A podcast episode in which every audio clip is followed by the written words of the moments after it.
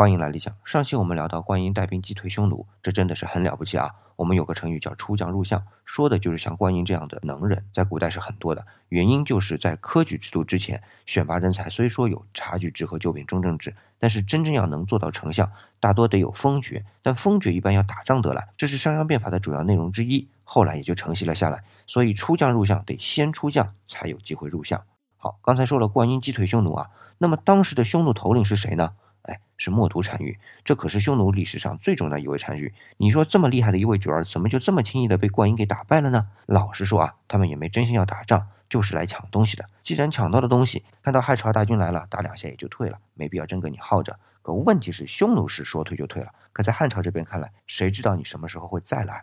所以观音就特别安排了才官将军去长安做布防，这样呢，大家才觉得安心些。今天在理想主义公众微信号里回复“财官”两个字，让我们从财官这个维度来看看中国的历史。